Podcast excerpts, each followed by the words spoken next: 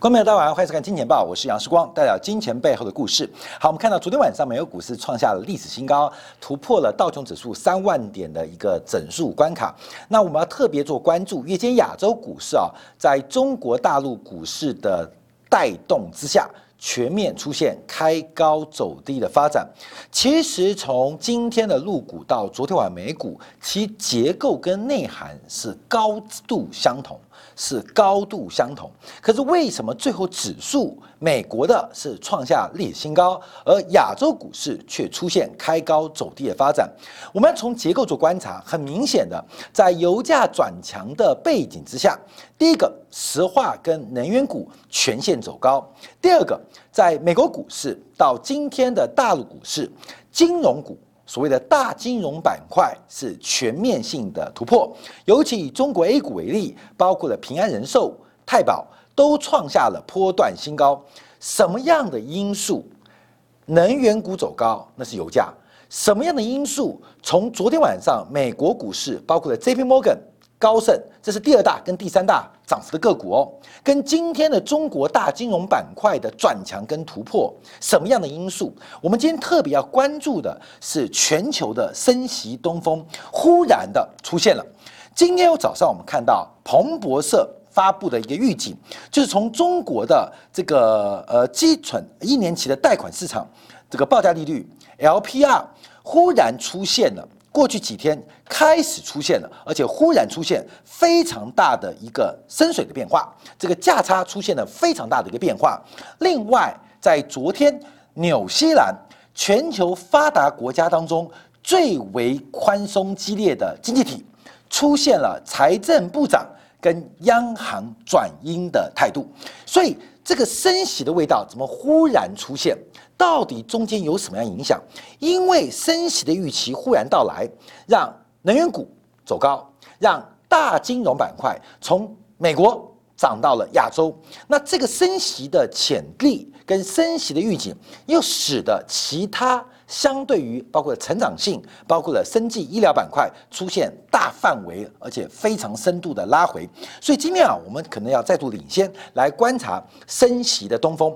在美国实施 A I T 平均通胀目标的时候，大家都预估美国的基准啊，美联储的基准利率可能最快也要在二零二二年甚至二零二三年才有升息的可能。可是现在有新的指标出现，而这个新的指标可能会倒逼美联储会不会有提早升息的可能？在美联储升息。可能发生之前，别的大型经济体会不会领先升息？我们今天先从这个大陆的呃最新的金融数据跟指标做观察。我们先提供的第一个是这个呃利率互换的一个商品啊。目前大家知道，因为大陆呃要求啊这个 LPR 成为整个贷款市场的基准利率，包括明年一月一份一月一号开始啊，中国的所有房地产的贷款。就所谓的按揭都要根据 LPR 来进行利率的计算。那这个利率计算当中，我们几个角度做观察。第一个绿色线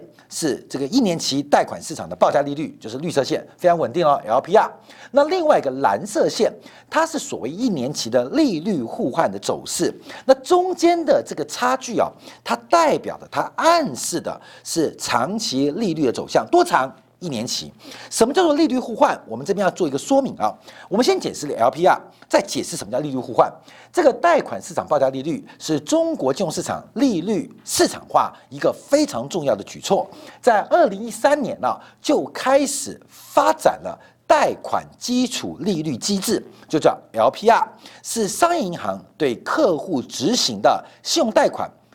基础的一个呃 benchmark。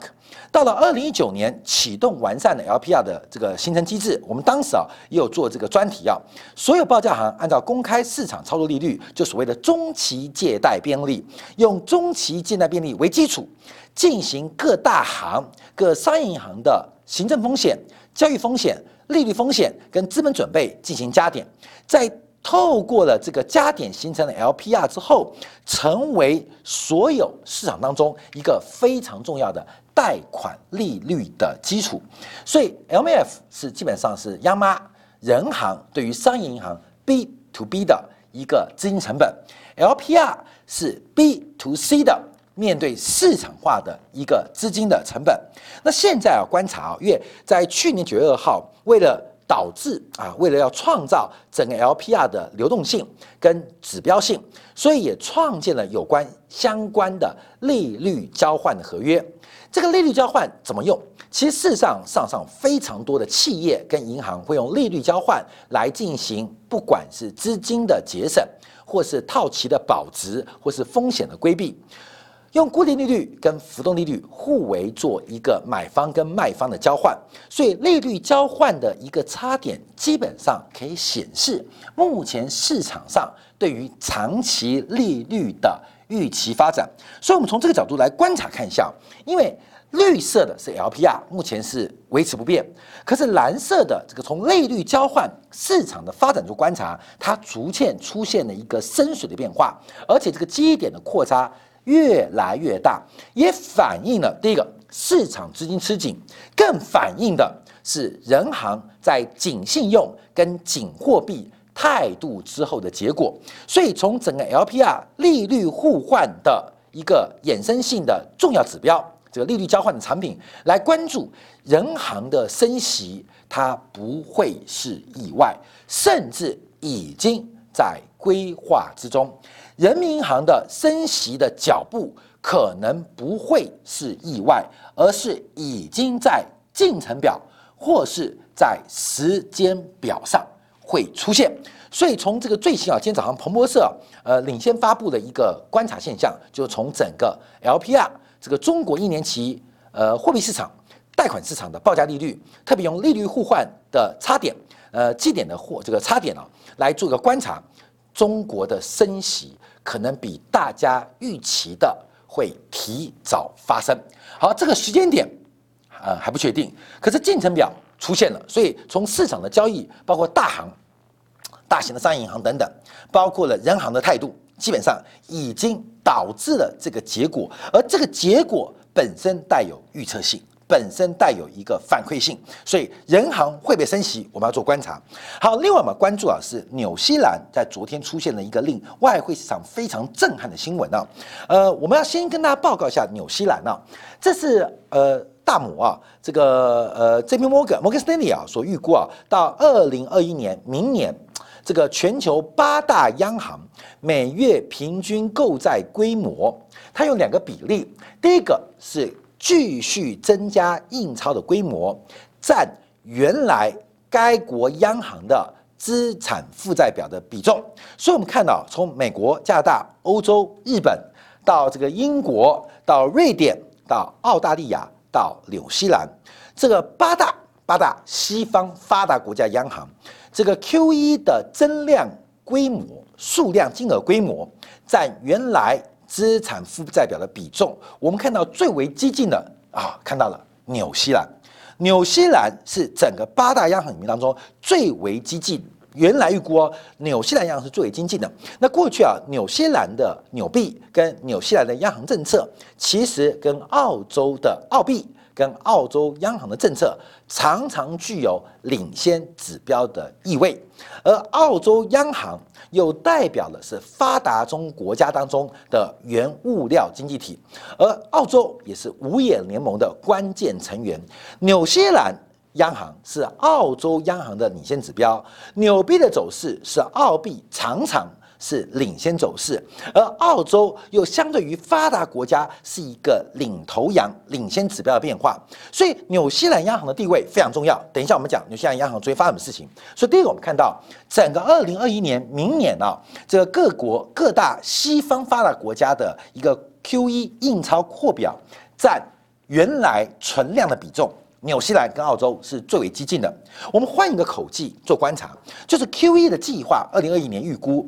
刚刚前面这个是占原来央行资产负债表的比重的增量哦。另外一个角度是用 Q E 的计划来计算占该国 G D P 的比重。我们看到纽西兰明年的量化宽松原先的计划将会占纽西兰 G P G D P 的百分之零点九，也是西方八大国家当中最为激进的。所以啊。假如说这个印钞是个趋势，在这个趋势浪潮的风头，就是纽西兰，不仅仅是明年，还包括今年，也包括过去几年，纽西兰的央行，因为它经济体的规模关系，所以它常常是我们观察西方发达经济体央行成熟政策的一个风向球。好，这边做观察，让大家知道这个背景。好，那我们看一下，昨天呢，这个纽西兰的财政部长罗伯森忽然致函，而且公开啊，致函纽国的中央银行寻求建议，表达。表达什么？低利率对于推升房价的疑虑，提议央行在规划货币政策的时候，将稳定房价列为考虑因素，列为考虑因素。那这什么意思？就是目前纽西兰的消费者物价指数并没有明显的上升，可是纽西兰的房价表现却是异常的疯狂，所以纽西兰的财政部长。在这边致函纽西兰的央行，寻求一个政策的突破跟改变。好，观众不要忘记哦。你看，叶伦要当美国财政部长喽，财政现在压过货币哦，因为全球的货币当局能够上的牌，能够打的牌已经用尽了，财政政策现在是主导权哦，是主导的角色哦。财政部门、财政当局现在是个主导角色哦，而纽西兰的财长。财政当局却反过来要求纽西兰的央行，在低利率或在 QE 过程当中，请考虑整个稳定房价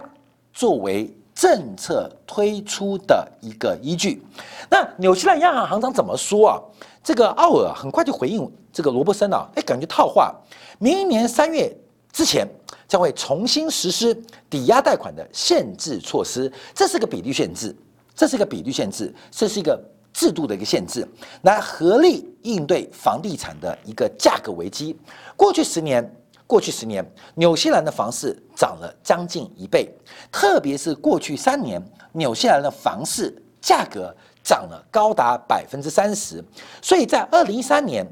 就就开始实施啊，这个抵押贷款的相关限制的比例，但在今年取消，取消之后又导致的纽西兰房市再度失控，所以现在就要观察纽西兰的财政部门跟货币当局他们相互呼应的动作会有什么样的方向？那市场怎么解读呢？市场认为纽西兰央行的回信回复财政部的说法，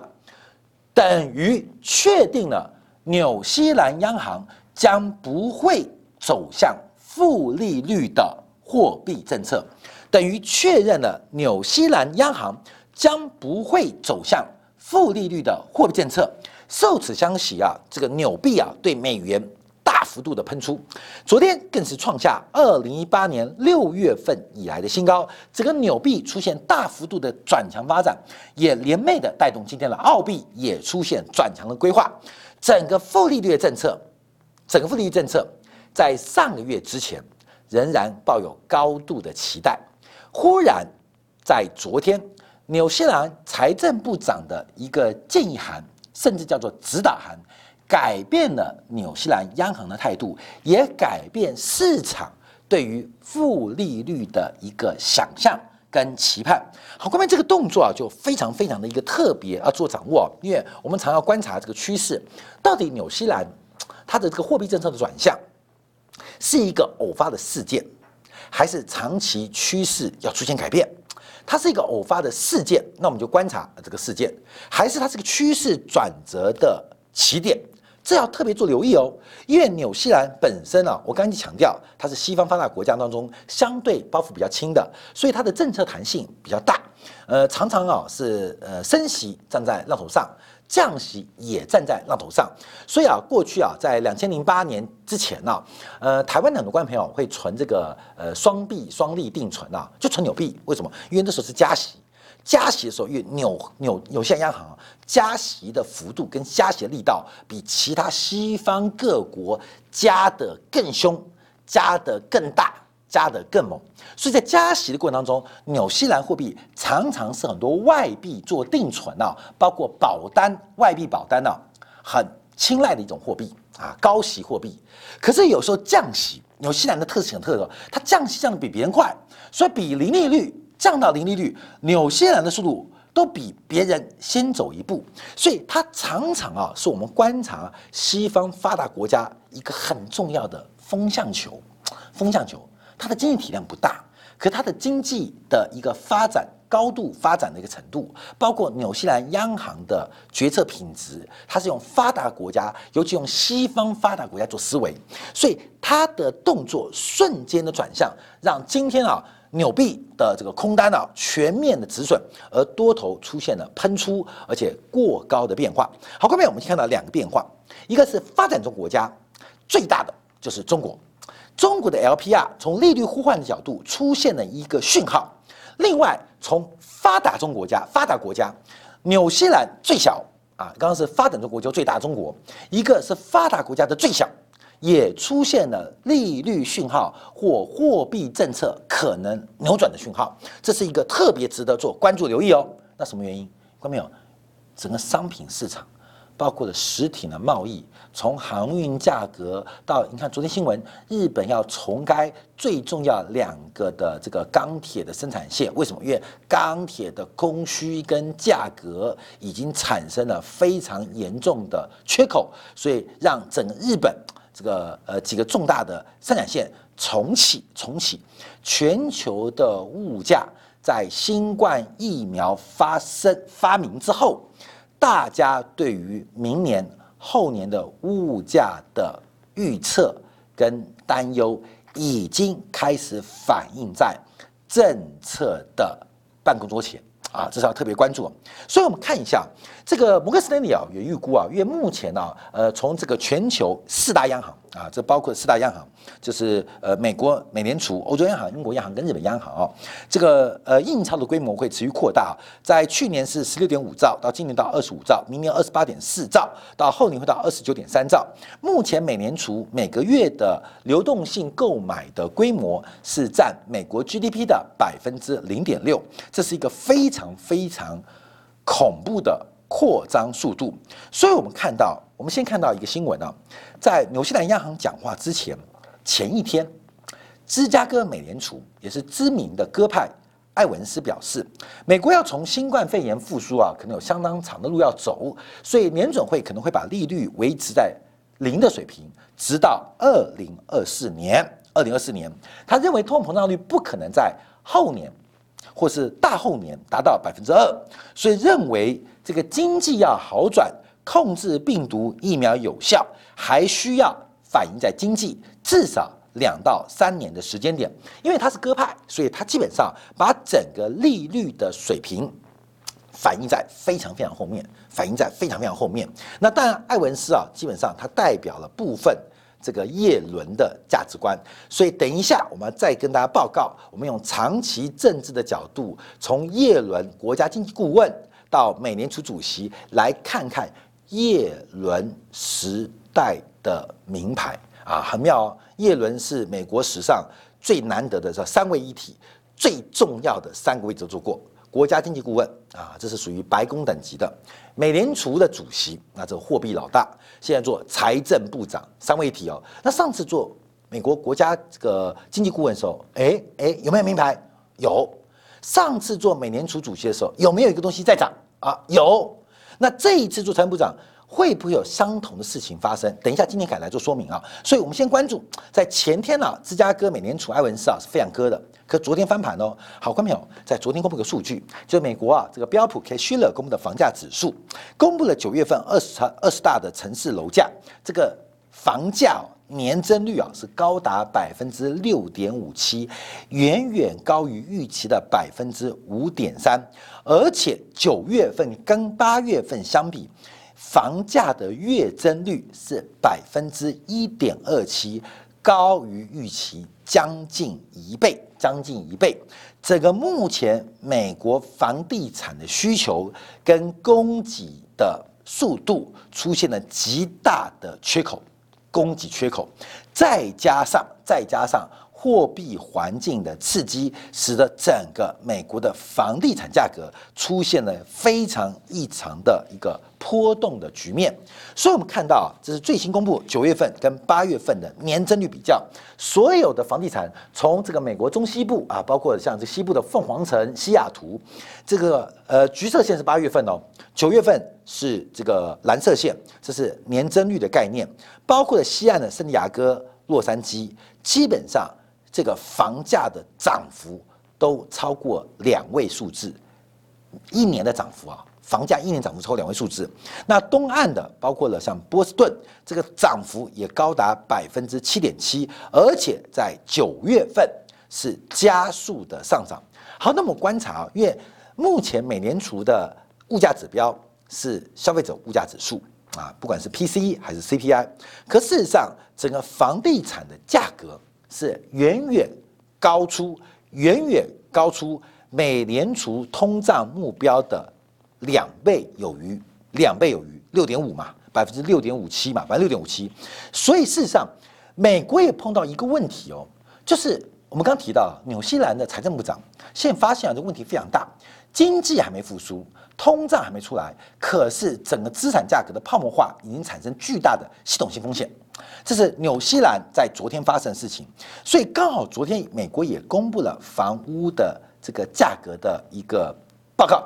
也看到在美国经济没有复苏、消费者物价没有出台之出笼之前、回升之前，美国的房价也失控。看到没有？一二三四，二二三四，三二三四，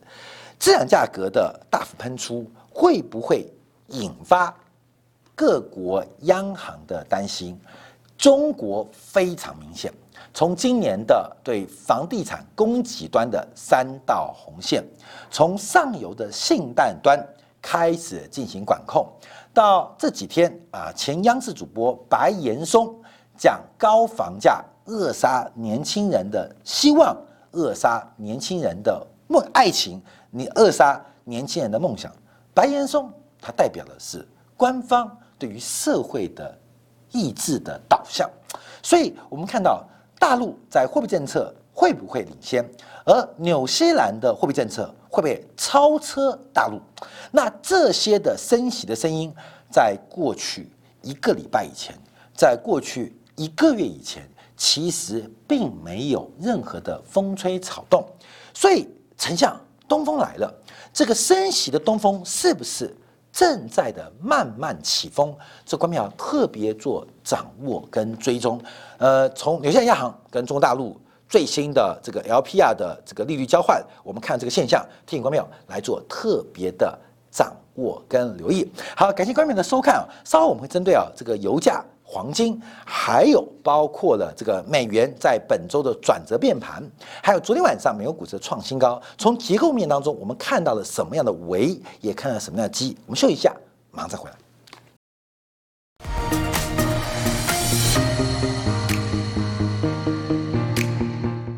假如喜欢以上的影片，记得订阅、点赞、开铃铛，已经关注我哦。